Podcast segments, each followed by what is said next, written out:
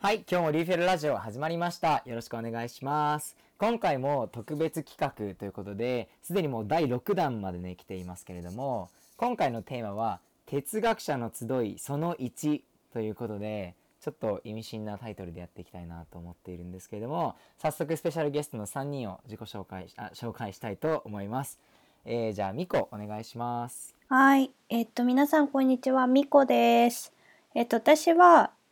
あ本名名護文子と申します。えっと私はえっとこの前の去年の5月にウェズリアン大学というアメリカコネチカット州にあるリベラルアーツ大学を卒業して、えっと次の4月あと2ヶ月かからえっと日本の大学院に入学予定です。えーで大学では歴史と哲学を勉強していました。はい、よろしくお願いします。はい、ありがとうございます。よろしくお願いします。さあ、哲学専攻一人目ということで、ミコ、よろしくお願いします。はい、じゃあ二人目、正吾、お願いします。はい、皆さんこんにちは。えっと、オーバリン大学3年の石川翔吾です。えっと、オーバリン大学というのはアメリカのオハイオ州にあるリベラルアーツカレッジで、今は、えっと、歴史学を専攻しています。まあ、哲学専攻っていうので集まったんですけど、まあ、哲学専攻ではないです そうね。なんだよね。そうなんですね。実はあの、大変失礼しました。いやいやいや、実はあの哲学好きなんですけど、哲学の授業があまり好きじゃなくて、大学1年でこう哲学専攻になるぞと思って、大学で最初に受けた哲学の授業が、なんかもうレクチャーでこう先生がパワーポイントでなんか文字ばっかりのスライドを見して、なんかすごいつまんないなっていうの を思思って、でそれで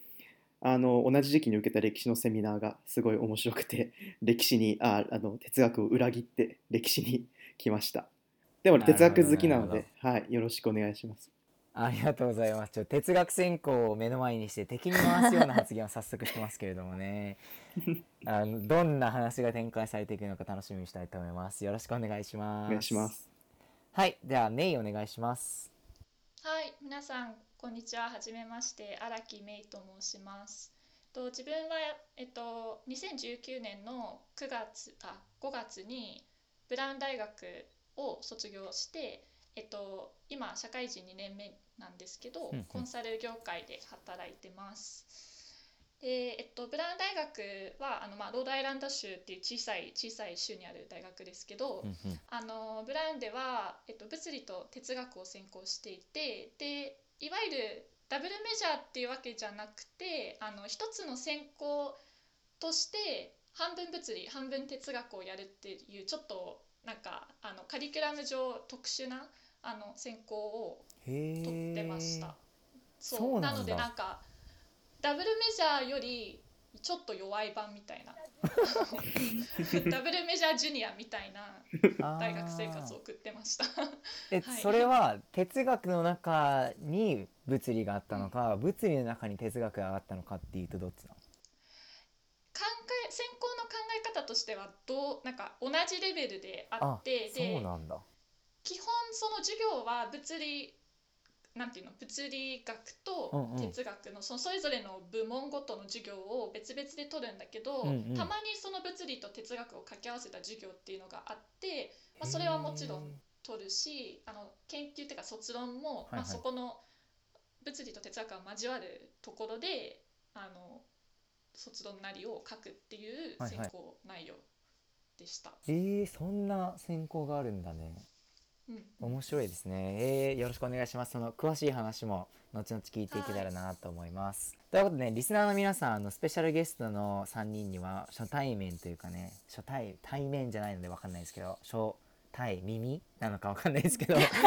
かなと思いますけれども、なんでちょっとね、あの4人の関係性をちょっとお話できたらなと思うんですが、えっとね、ミコと僕は僕がその初めてリューフェロをやった時に、えっと、サマーキャンプの授業にお手伝いしたんですけれどもあのミコが中心メンバーをやってくれていてでその後、えーミコを引き継ぐ形で僕がサマーキャンプのコアメンバーをやるっていうような感じでしたね。なんでそこから関係性が始まったっていう感じかな。で翔吾は翔吾との初コンタクトは何だったんだっけ？えっと去年のサマーキャンプで美月うんが、うん。あのなんかいろんな書類をコメントするみたいな、うん。役割の時に僕がメンターをやっててまあいろいろうんうん。言われて、なんか美月ちょっと苦手だなって。いや苦手なのによく来てくれましたよいやいやい本当に。今では今ではもう仲良しですから。ありがとうございます。ありがとうございます。それが嘘じゃないことになっております。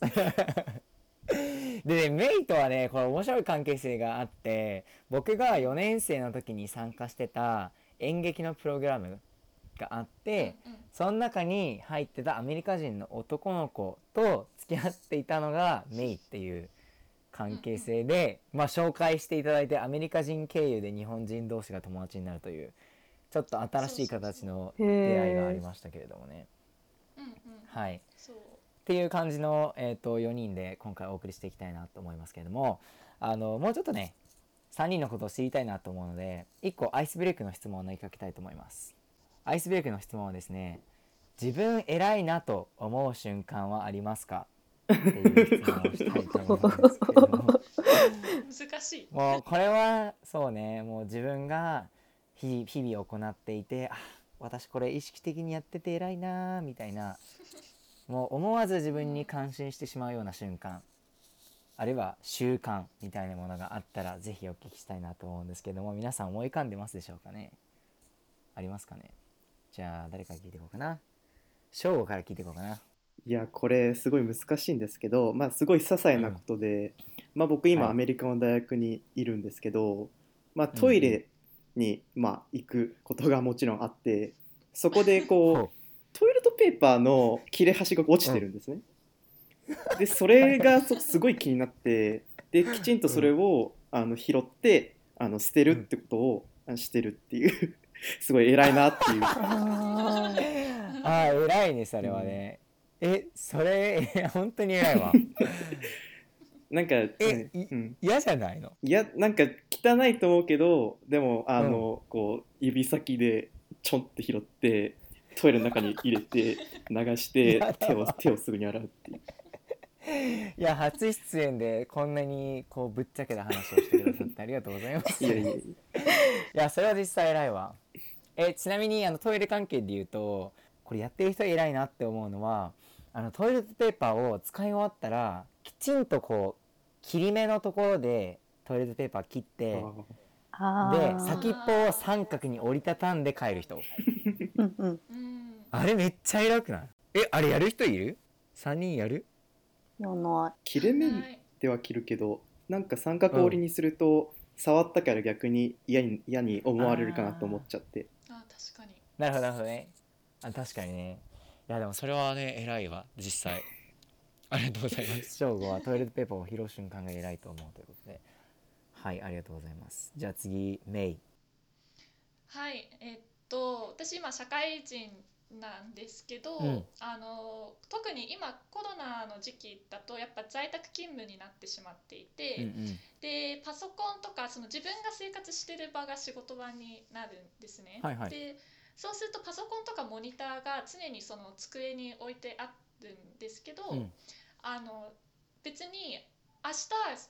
どうせ起きたらまた使うのに、うん。わざわざパソコンをちゃんと閉じてあのパソコンを置く場所がまた別の部屋にあってそこに置いて机はもうちゃんと何もないあたかも仕事してなかったかのような状態に毎日しててそれはちょっと自分でなんかあ偉いなって思います、あの仕事を家に持ち込まないっていう心確かに確かに確かに。いうん。やそれいいですね。それめっちゃいいですねもうコロナ禍だからこその偉さみたいのあるのかなと思うんだけど、うん。本当家の中にいるとオンオフ切り替えるのってやっぱ大変だと思うしうんうん。ねオフを作るために意識的にしてる行動っていうことだよね。そうそうそう。あとだやっぱ誰かとそのさっき美月が言ってくれたアメリカ人の彼と今す同居しててやっぱもう一人誰か一緒に住んでると自分の家だけ自分自分だけの家じゃないから、うんうん。あのそこもちょっと気遣ってる自分偉いなって思ってる。いやそうだよね。それは偉いですね実際。うん。あーなんかなかなかいい偉さだったなと思います。ありがとうございます。すいませんなんか評論家みたいになって。しまってありがとうございます。ざいます。はい、はい、じゃあみこいってみみこお願いします。いや私もトイレネタだったからえ考えてたのが、すごい。あら。どうしようと思って。あら。いやどうしよう。え同じなんですか？でも同じ？いや同じじゃない同じじゃないトイレネタです。そうどうえっといった、私のトイレネタは あのトイレ掃除をするじゃないですか、はいはい。あの自分の家にえっ、とトイレがある場合。うんうん。その トイレがない場合ってあるんですか？あの寮に住んでたらうん部屋になかったりするので自分でお掃除すしない場合もあるとはいはいはい思うんだけど、はいそう。でえっ、と私がなんか個人的にちょっと自分偉いわって思ったのは、うん。えっと、毎回毎回トイレの拭き掃除をするんですけどほ拭くのってあのー便座のところは拭くけど蓋、うん。トイレの蓋って必ずしも拭かなくてもいいじゃないですか。うあ毎回使った後にってこと？そううん。絶対触れない確かに。場所もあるわけだしトイレの蓋ね、うんうんでもトイレの蓋までちゃんと拭く。それあの必要ないのに自分そこまで拭いてるの偉いなっていう。ごめん。あの二人に比べて超どうでもいい自分偉いなでした。いやそれを考えいいですねいいですね。いやもう素晴らしいアイスブレイクの回答だったと思います。えー、でもさ蓋ってでもさ別に汚れてなくない、いやそうなんだよ。汚れてないけど、うん、拭く自分偉い。何の効果もないかもしれないけど。なるほどね。別に効果があることだけをやるのが人生じゃないと。うん。そうそうそう。汚くないかもしれないけど、さらに綺麗にするっていう気持ちを持って蓋を拭いてるってことですね、そう感謝を込めてね日頃の。偉いですね、ありがとうございます。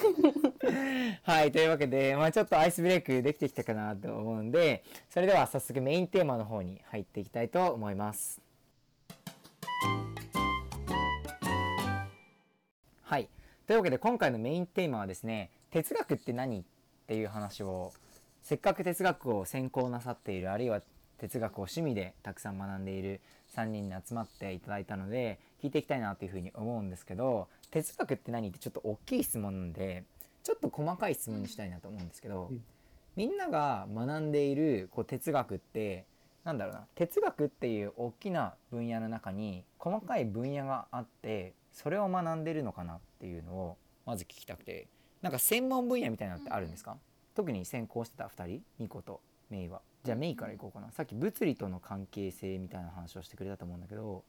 うんそれはなんか哲学の中にある分野なのかな？どういった哲学を学んでたの、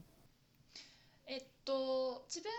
が学学んでたってその専専攻で学べるよってこう宣伝されてたものとしては、うん。その本当に物理哲学っていうそのまんまフィロソフィー・オブ・フィジックスっていうほうほう。内容ででそれはえっとなんだろうな。なんかあんまり哲学の中での立ち位置も考えたことないけど基本的にはやっぱその物理に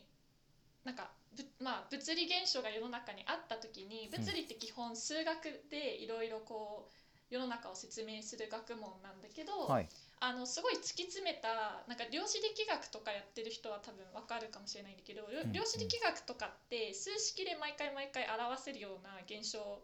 がうんうん。あんまり起きないっていうか、ちょっと先が読めない展開にななる学問。ほでそれをあの数式で説明するんじゃなくてう、うん、もうちょっとこうコンセプシャルにあの言葉で説明しようみたいな、まあ、すごいざっくりとす、説明するとそういっうんうん。たアプローチうんうん。の哲学の分野があって、ほうほう。そこをその物理哲学専攻ではあの学べますよっていうのが、うんあのうんそう宣伝されてた内容でした。なるほどなるほど。じゃあなんか数学との関わりというかこうすごい哲学って文系のイメージだったけど別にそういうわけではなくて、理系の世界で表現されていることを言葉を使って表現するみたいなのがメイが学んでた哲学っていうことなのかな、そうそう。なんか多分どの学問でもそうだと思うけどなんか、うんうん。物理にしても数学にしても哲学にしても、うんうん。なんか世の中の現象をこう説明なんかこう人が分かるようなうんうん。考え方、フレームワークであの説明するのが、うんうん。多分どの学問も共通項としてはあって、うんうん。でそれを数式でやってるのが数学とか物理で、まあ、哲学はそれをあの数式じゃなくて言葉だったり、まあ、文字だったりでやってるっていう多分ツールの使い方の違いな気がします。なるほどなるほど。えー、こうじゃあそういうえっとなんだろうな数学的な世界をこう言葉で表現するというか世界にある現象を言葉で表現するっていうのがメインのやってきた哲学だと思うんだけどでミコとかはどういった哲学をやってきたんだろう？同じような感じだったのかな？うーん。えっと私も哲学専攻だったんだけど、うん。え私の大学は結構その専攻間で、ほえー別の専攻と合同の授業みたいなものがすごく多くて、うんうん。そういそういった意味では、えっとメイが言ってたその物理と哲学をまあなんか別のアプローチから、えっとやってみるみたいなのと似たような感じだったのかな。そういう授業もたくさんあるような学校でした。で私は最初、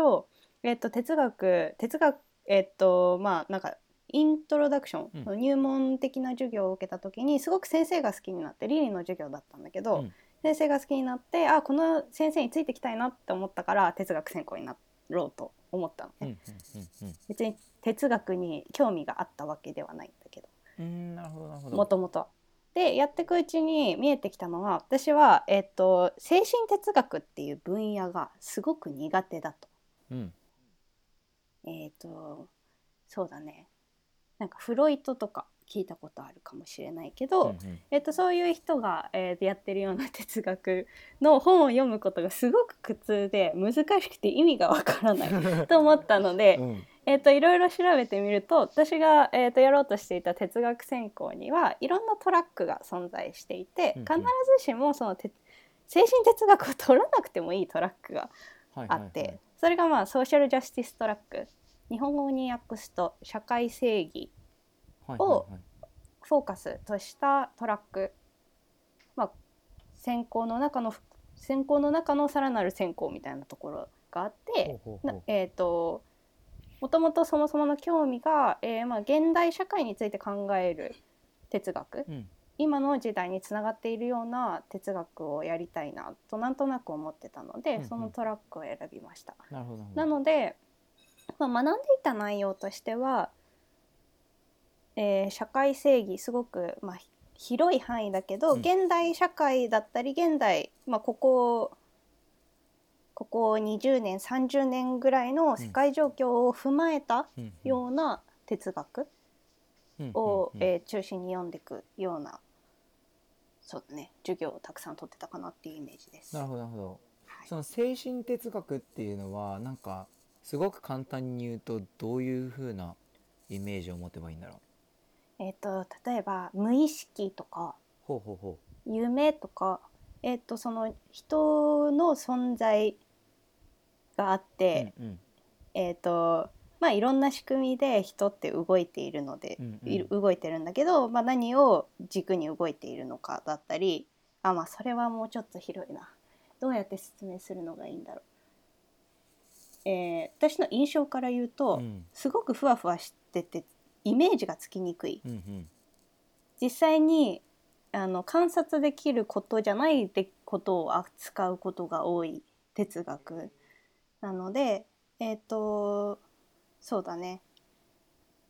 私はあんまりあのそもそも文章を読むことも得意じゃないし想像力もあんまりない方なので、うん。難しく感じました。うーんなるほどなるほど。なんかじゃあ精神哲学の方は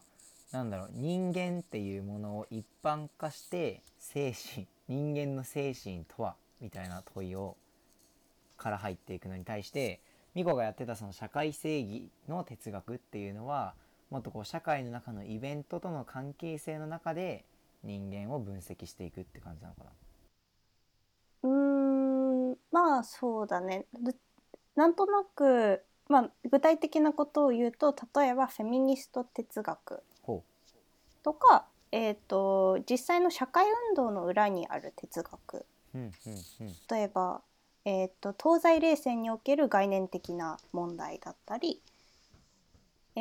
ーそうだね。だからその衝突がイメージしやすいものが多いかなって とは思う。なるほど。なんかイデオロギーの対決みたいなうんとうんうん。ころとかを学ぶのが、まあ一個社会正義哲学みたいなでもあんまり縛りがなかったので、私もなんか面白そうだなと思った授業だったりこの先生面白そうだなみたいなベースで授業を選んでたのでそんなに一貫性はなかった。えーでもそれは結構メイとは性質の違った哲学になるよね。なんかそうだね。物理とうんうん物理から入る哲学というか、まあ、哲学から入る物理っていうのかもしれないけどをやってたのはメイでこうもっと、まあ、いわゆる文系的なあの学びとして哲学をこうなんだろうな社会の中にあるアイデアベースでの哲学みたいなところをやってたのがミコになるのかなって感じで、ちょっと今回ね哲学の話なのでいろんな難しい単語が出てきてリスナーさんも置いていかれないように一緒についてきてほしいなと思うんですけど分からなかったらあの途中でストップボタンを押して Google で検索をしながら一緒にあの学んでいけたらなというふうに思います。僕も一緒に説明できるように頑張ります。はいありがとうございます。で正吾はさっき専攻はしてなかったっていう話なので、うん。こうあんまり専門分野みたいなことはないのかなとは思うんだけど、うん。その哲学っていう広い分野の中でこう自分が興味がある分野とか好きな分野っていうのはあるのかな？そうだね。あのまあ、結構僕は哲学とかを本を読んで学んでいたんだけど、特にうんうん。こう好きだったのはフランスの現代思想のカテゴリーがすごい面白いなと思ってて結構そのフランスで現代って言っても、えっと、ここ30年40年前ぐらいの哲学なんだけど、なんかさっきミコが言ってた精神哲学を結構批判するような感じの哲学でっていうのはよくその現代思想っていうのはポスト構造主義って呼ばれる思想なんだけど、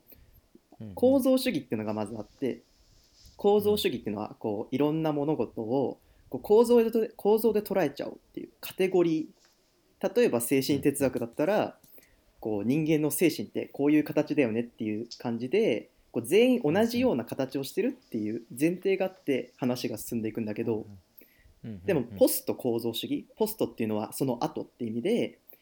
構造主義って実は違うんじゃないのっていう。例えば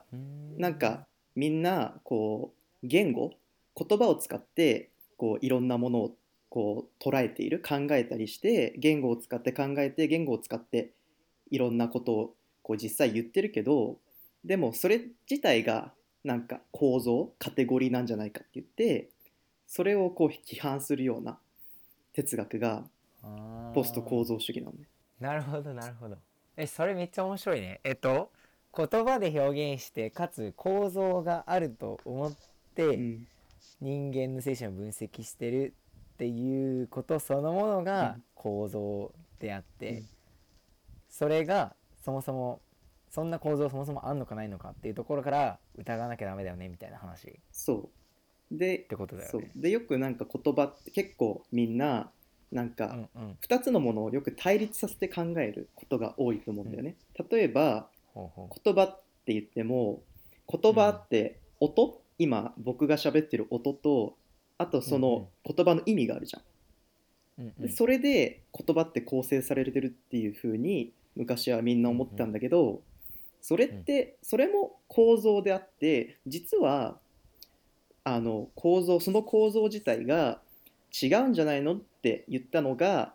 フランスの現代思想でそれをこう脱構築っていうんだけどなんか結構そういう。なんだろうあのこう型型にとらわれないようなすごい複雑な考え方をするのが特徴だね。えー、えそのさ、えっと、ポスト構造哲学の人々はさ、うん。なんかい大体こうなんかどういった議論を立ててんだろう。その構造があるかないかを疑わなきゃいけないよねみたいのは、うん。すごいなんかしっくりきて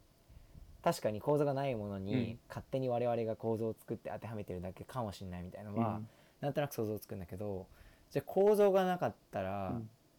何があるんだろそうだね。あの僕が好きな哲学者でドゥルーズっていう哲学者がいるんだけどその人が生生成変化っていう言葉を使ってうん。どういう意味かっていうと、まあ、結構簡単で、まあ、生成っていうのは生まれるっていう意味で変化っていうのはまあ変わって形が変わっていく。実は今私たちがこう身近にある物事って全部こう同じ形同じ構造にとらわれているんじゃなくてこうずっと変わり続けてるんじゃないかっていう考え方をしてるのね。でそれである種その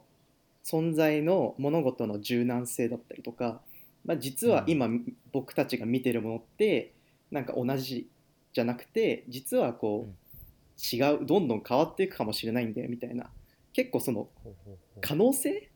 なんだろうな。うんただ単に見てるもの多分今僕の前にはコップがあるけど別にコップは変わってないんだけどうん。例えばそのコップがえっとずっと同じである理由って別にないわけ。あと1秒後にコップが急に変わっちゃうかもしれないっていう可能性はあるわけじゃんなんかそういうことを話してるのがポスト構造哲学。えー、いや面白いね。なんかその確かに時の流れとともに常に変化し続けるから、うん。構造があるっていう一般論化はできませんよみたいなうん。ことなんだね、えー、なんかそういうの面白いな。なんか今ちょうど翔吾が日常のコップの話をあのしてくれたと思うんだけどこう3人とも違う分野を学んできてはいるけれどもこう哲学って日常でどういうふうに影響を及ぼすんだろう？こう哲学を学ぶことって日常で我々の生活にどういった影響を及ぼしているかとかこういうふうに役立つとかなんかそういうのを感じた瞬間って皆さんありますかね？2個ある？哲学をえ学んでいたから、うん、そうだね。哲学をこう学ぶと日常がこう良くなるとか日常がこう変化するとか。うんうん。そういったことってありますかね？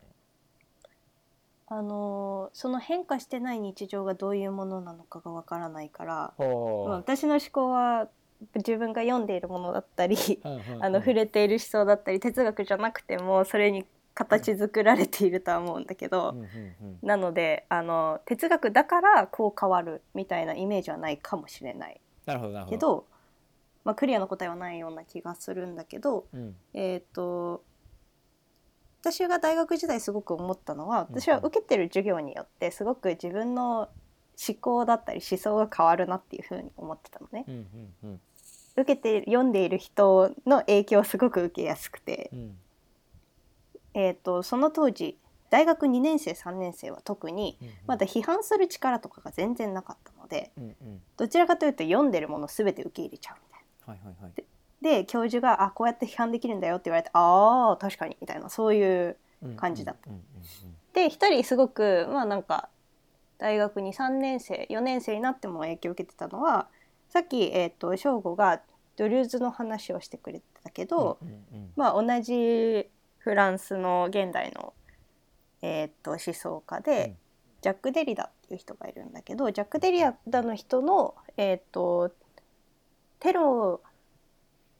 テロに関する、えー冷戦が終わること終わったことに対する考察だったり、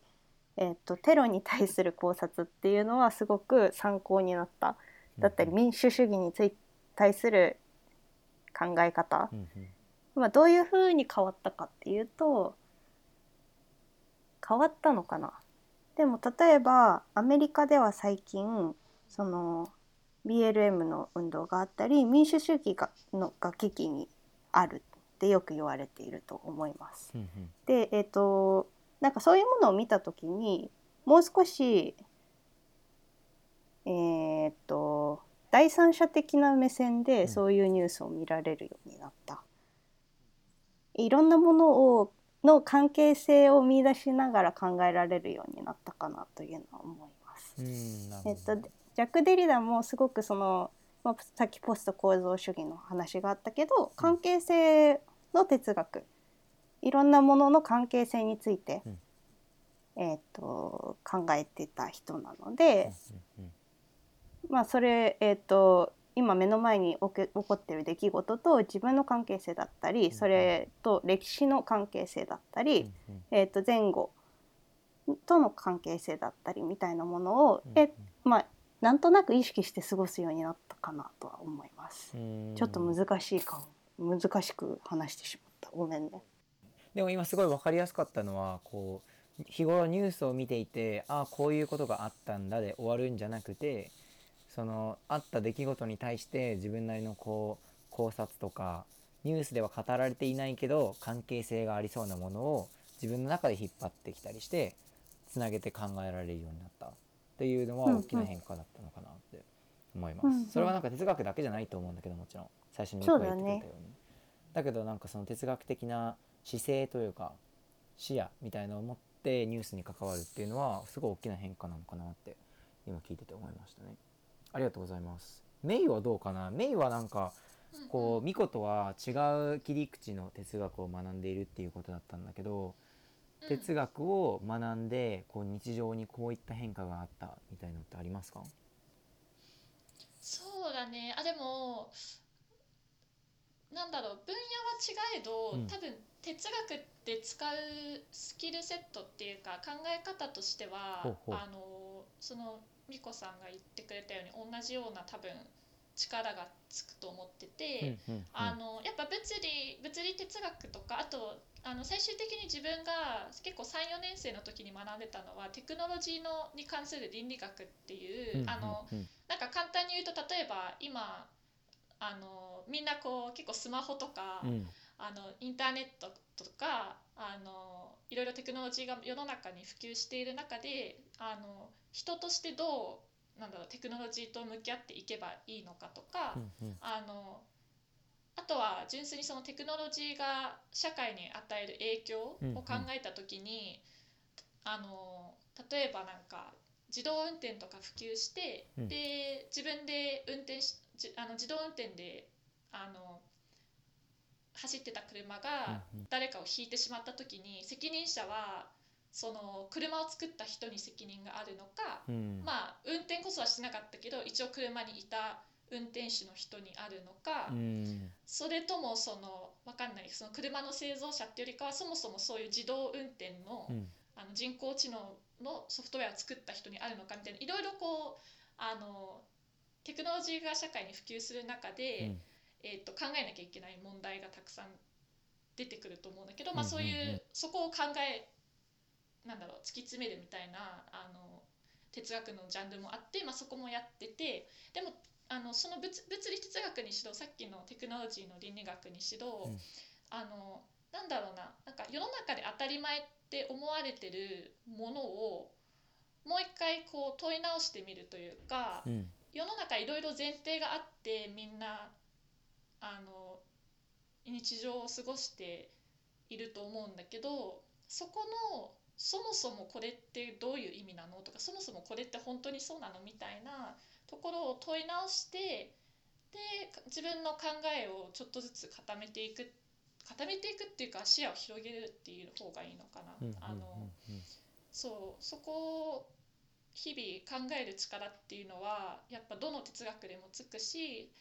それが結局世の自分が日常役に立つなって思うのもそのもちろんニュース見てて、うん客観的な視点が取れるっていうのもそうだし、うんあとは人と話しててもうんうんうん。あの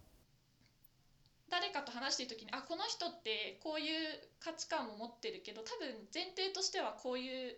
多分前提で話しているから、うんうんうん。こういう意見なんだろうなっていうもうちょっとその誰かが言ってる先をこう予測するっていうかもうちょっと考えられるようになってコミュニケーションも結構うまく、なんか哲学者ってあんまコミュニケーション取れないっていう先入観がある気がするんだけど。確かに確かに。そう個人的にはでも多分そこもちゃんと力につくんじゃないかなって思うんってて。えー、面白いな。そうそすごい面白い。なんかそのさっき、えっと、自動運転の話をしてくれたのはまず一個面白いなと思って。う、うん、その哲学ってなんかずっと考えて難しい問題を考えて考えて考えてるみたいな印象を持ってる人がもしかしたら多いのかなって思うんだけどいわゆるその今テクノロジーが発展してきてしまったからこそもう答えを出さなければいけない問題みたいのうんが意外と出てきていてそれがそのさっき言ってくれたあのメイが言ってくれたなんだろうな自動運転で事故とかあった時に誰が責任を取るのかみたいのってその哲学者だからこそ深く議論できるというか答えに近づけるみたいなのがあるのかなって思ってそういった意味ではなんかテック企業とかに必要とされてる人材だったりするのかもね。うんうんうんそうだね。なんか現に自分が4年生だった時にもあの MIT の方で授業を、うんうん。あの週2ぐらいで取ってて、ほうほで MIT ってやっぱあのもちろん結構理系中心の学校ではあるんだけれども、ん。そこでエンジニアを目指してる子とか、うん。あの研究あの理バリバリ理系の研究をしてる子がやっぱそういったあのテクノロジーを作る側だけじゃなくて、まあ、作るからこそちゃんと倫理的な部分もうんうん。考えられるような、あの学生を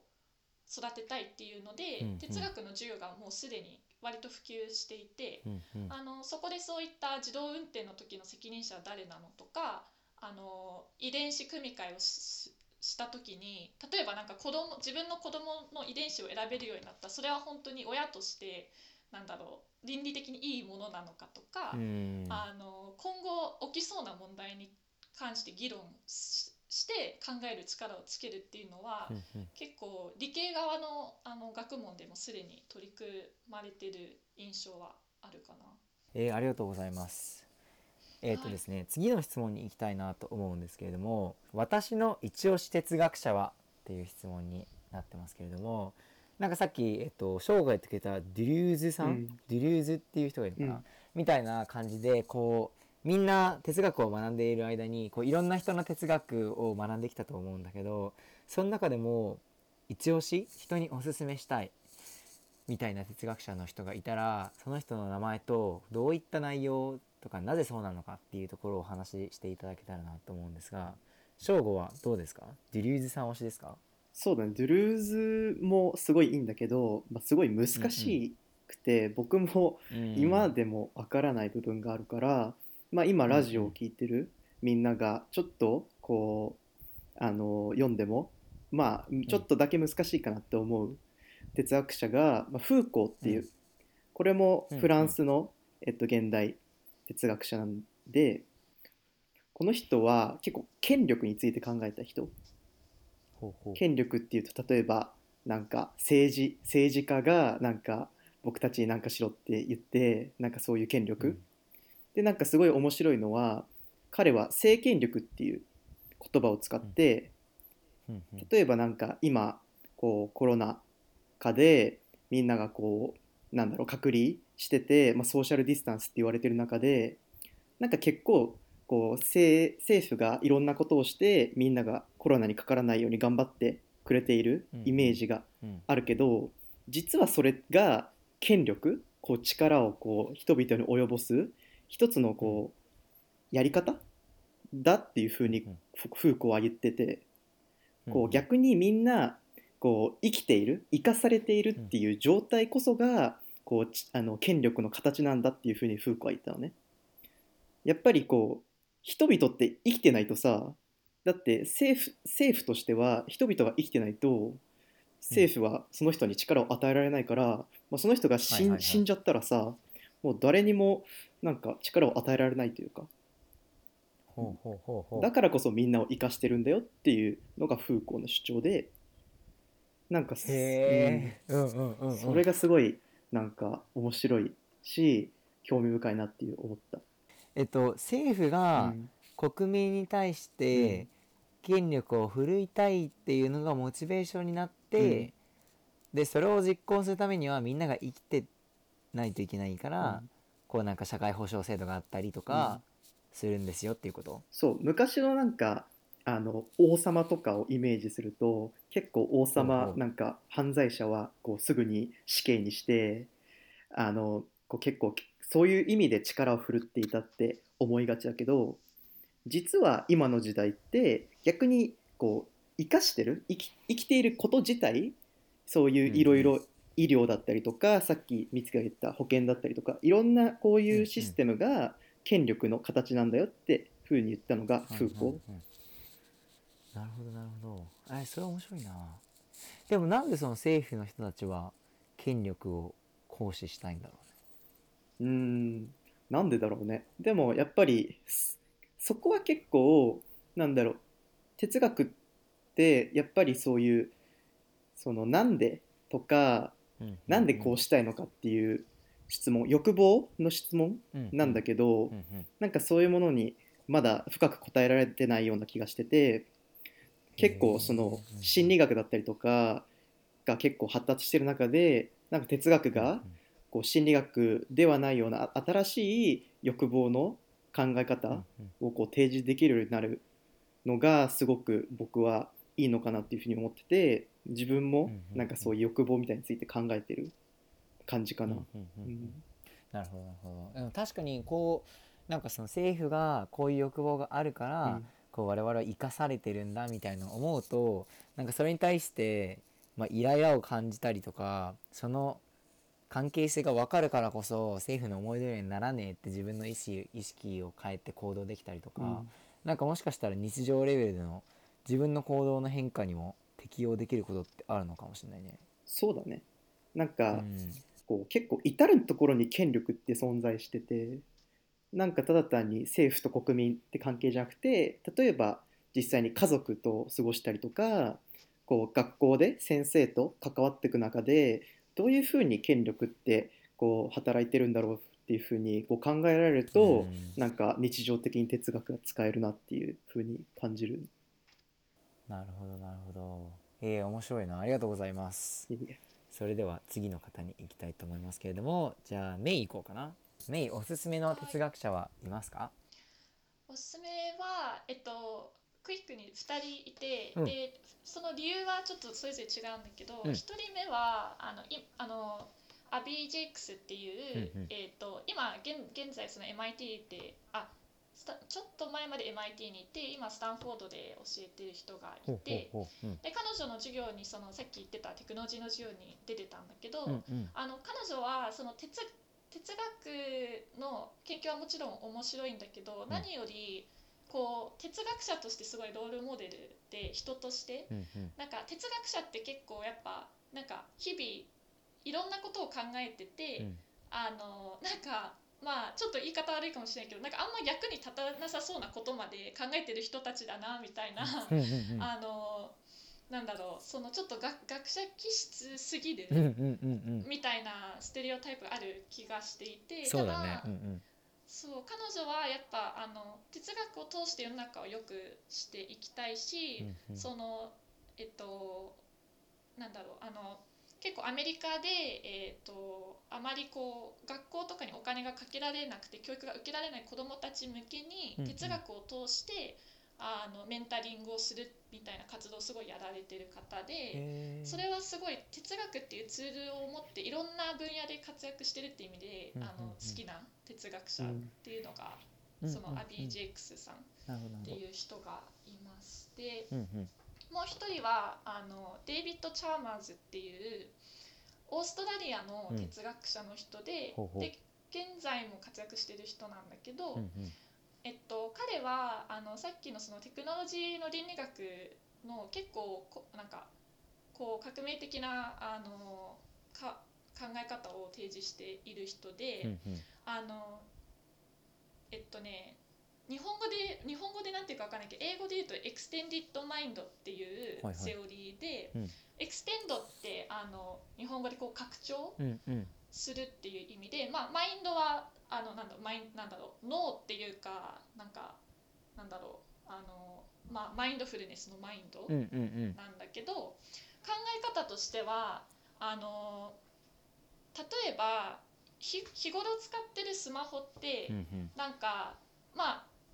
普通に見ればただのスマホじゃん、うんうん。まああのこういうこう普通の機械で,、でうんうん。例えばこれを盗まれたとしたら、まあ、スマホ代スマホ盗まれたっていうショックはもちろんあると思うんだけど、うんうん。まあ普通に考えたらあ携帯買い替えなきゃな携帯持って帰っちゃったなぐらいだと思うのね。うんうん。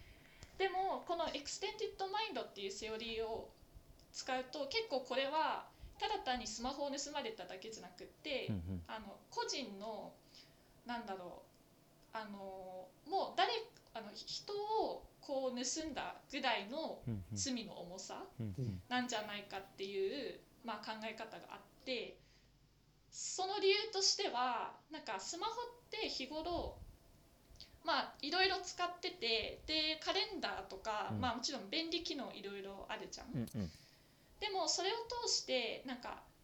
人のなんか人とこうやり取りした形跡とか、うんうん。自分の考えを、まあ、ちょっとクイックにメモ取ってたりとか、うんうん。その自分が日頃すごいこう常に使っているものだからこそ、うん。あの自分の一部になっている。うんうん。裏を返せばその自分の本来だったら自分の考え方だったり人とのつながりだったり自分が生きてきた証拠がそのまんまスマホに入っている、はいはいはいはいその拡張されているっていう考え方うん。をあの使うと結構そのそれをススマホごと持ってかれちゃうとうん。割とその自分が今まで培ってきた人生だったり価値観全てを盗まれたっていう考え方になるから罪が重いんじゃないかっていうまあ考え方を提示した人でそれはすごいあのプラクティカルに言うと法律の問題とかもそれで結構規制とか変わると思うし、うんうんうんあのプライバシーの問題にも関わると思うし、うんあとは自分の日頃の日頃テクノロジーとの付き合い方も結構考えさせられる見方だなって思ってそれはすごいあのチャーマーズ面白いなって思ってます。なるほどなるほど確かに僕もめっちゃメモ取るんでこれスマホ盗まれたらどうすんだろうっていうのは確かに思いますね。なんかパスワードとかもめっちゃメモしてるしうんうん、人メッセンジャーとかもこうなんだろうな人とつながるためのツールとしてのスマホがあまりにも発達しすぎていてうんうん。スマホなかったらどうすんだろうなって確かに思うね。うんうんなるほど。 extended mind 面白いな。えー、ありがとうございます。はい。はい。じゃあミコおすすめの哲学者いますか？おすすめの哲学者ね。うん。えっと何人か私が個人的に影響を受けたし、うんうん。ぜひあのこれを聞いてくれてる人で哲学にあんまり興味ないよっていう人にも読んでほしい人うんうんです。そのうちの一人が、えっとロクサロクサーヌ・ゲイっていう、うんうん。えっとアメリカの哲学者というよりは思想家えっ、と作家、うん。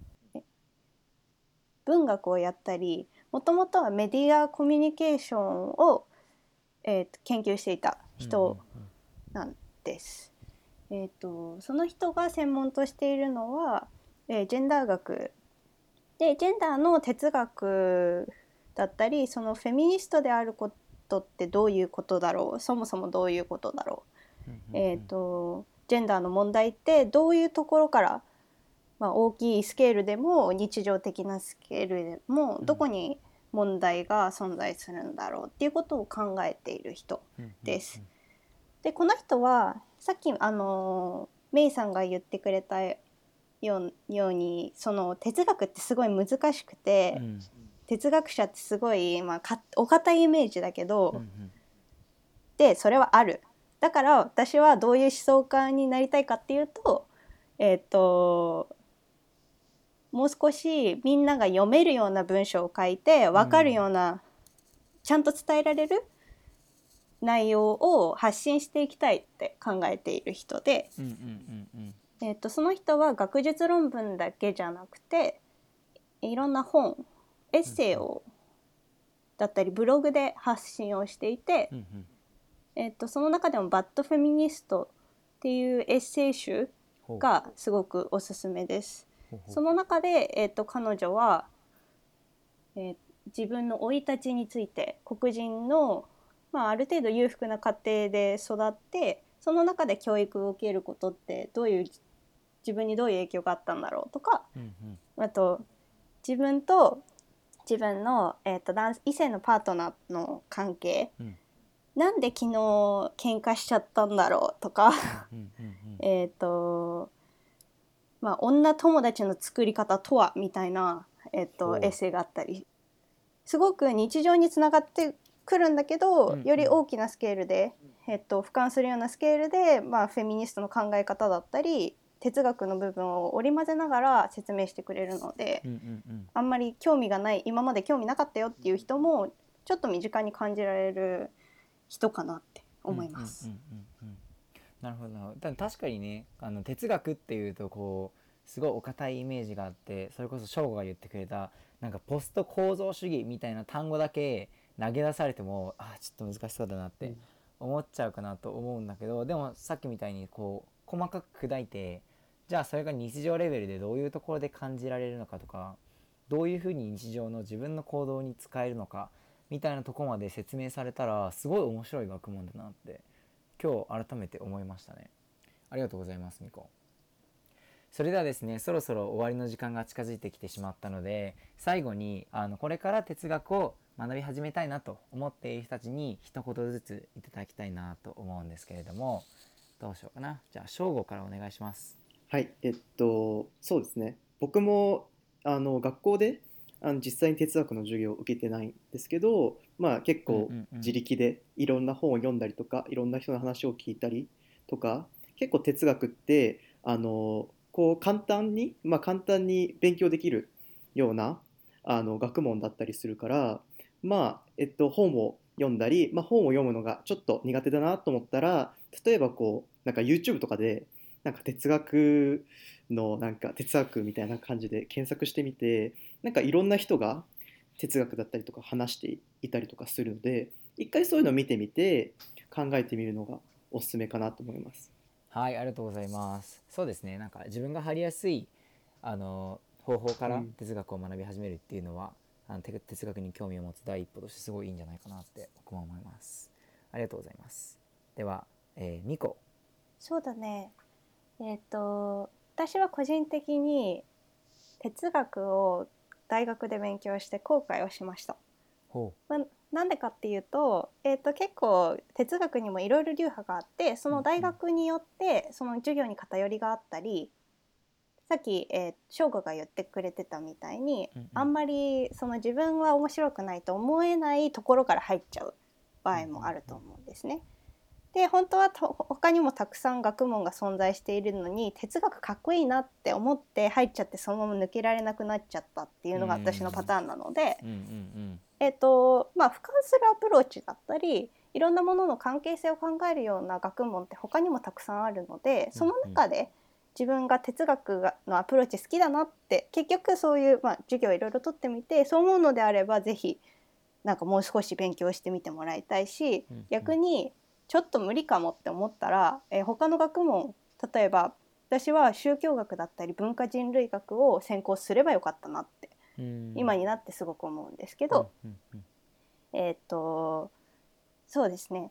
で哲学っていろんな分野に関わってくると思うし他の分野に行ったからといってそれを使わないわけでもないので、うんうん。まあ、どこをその4年間でやりたいのかなっていうのを考えながらうんうん。みんなにもたくさん冒険して探検して決めてもらいたいなって思います。はいありがとうございますそうだね確かにミコが言ってくれたように哲学がもし難しい人はなんだろうな話を聞いていて僕は大学で社会学専攻だったんですけどそれと似たような視野というか視点を持ってるなって思った部分もあって特にそのミコが言ってくれたなんだろうな世の中にあるこうアイディアベースの対決みたいなものをこう戦争とかとあの関連づけて考えるとかでそれでそれを通してさらに個人の思想みたいなものとこまで分析するっていうのは結構社会学的な視点みたいなのもあったりするのかなと思ったので哲学っていう分野にこだわるというよりかはなんかその関連で学べることにどういった方向性でアプローチするかみたいなところを自分の得意なこととか好きなことと合わせて考えられたらいいんじゃないかなって思いました。はいありがとうございます。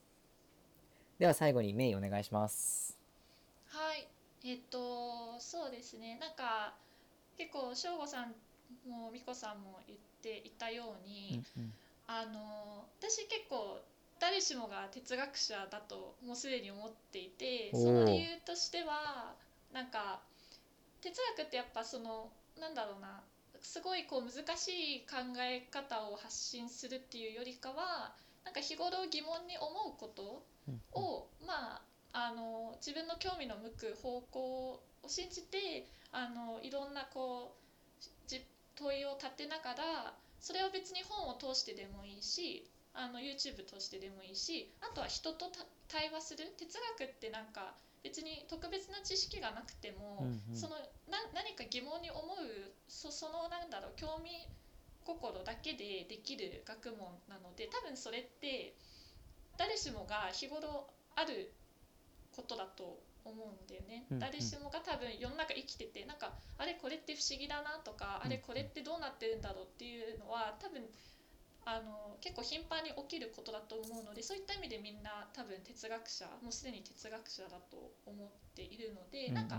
それがもうちょっと日常的にいろいろなんだろう頻繁にまあ勉強できてかつそのあの学校の単位をそれを楽しみながら取れるっていうメリットを追っかけたいって思う人はぜひあの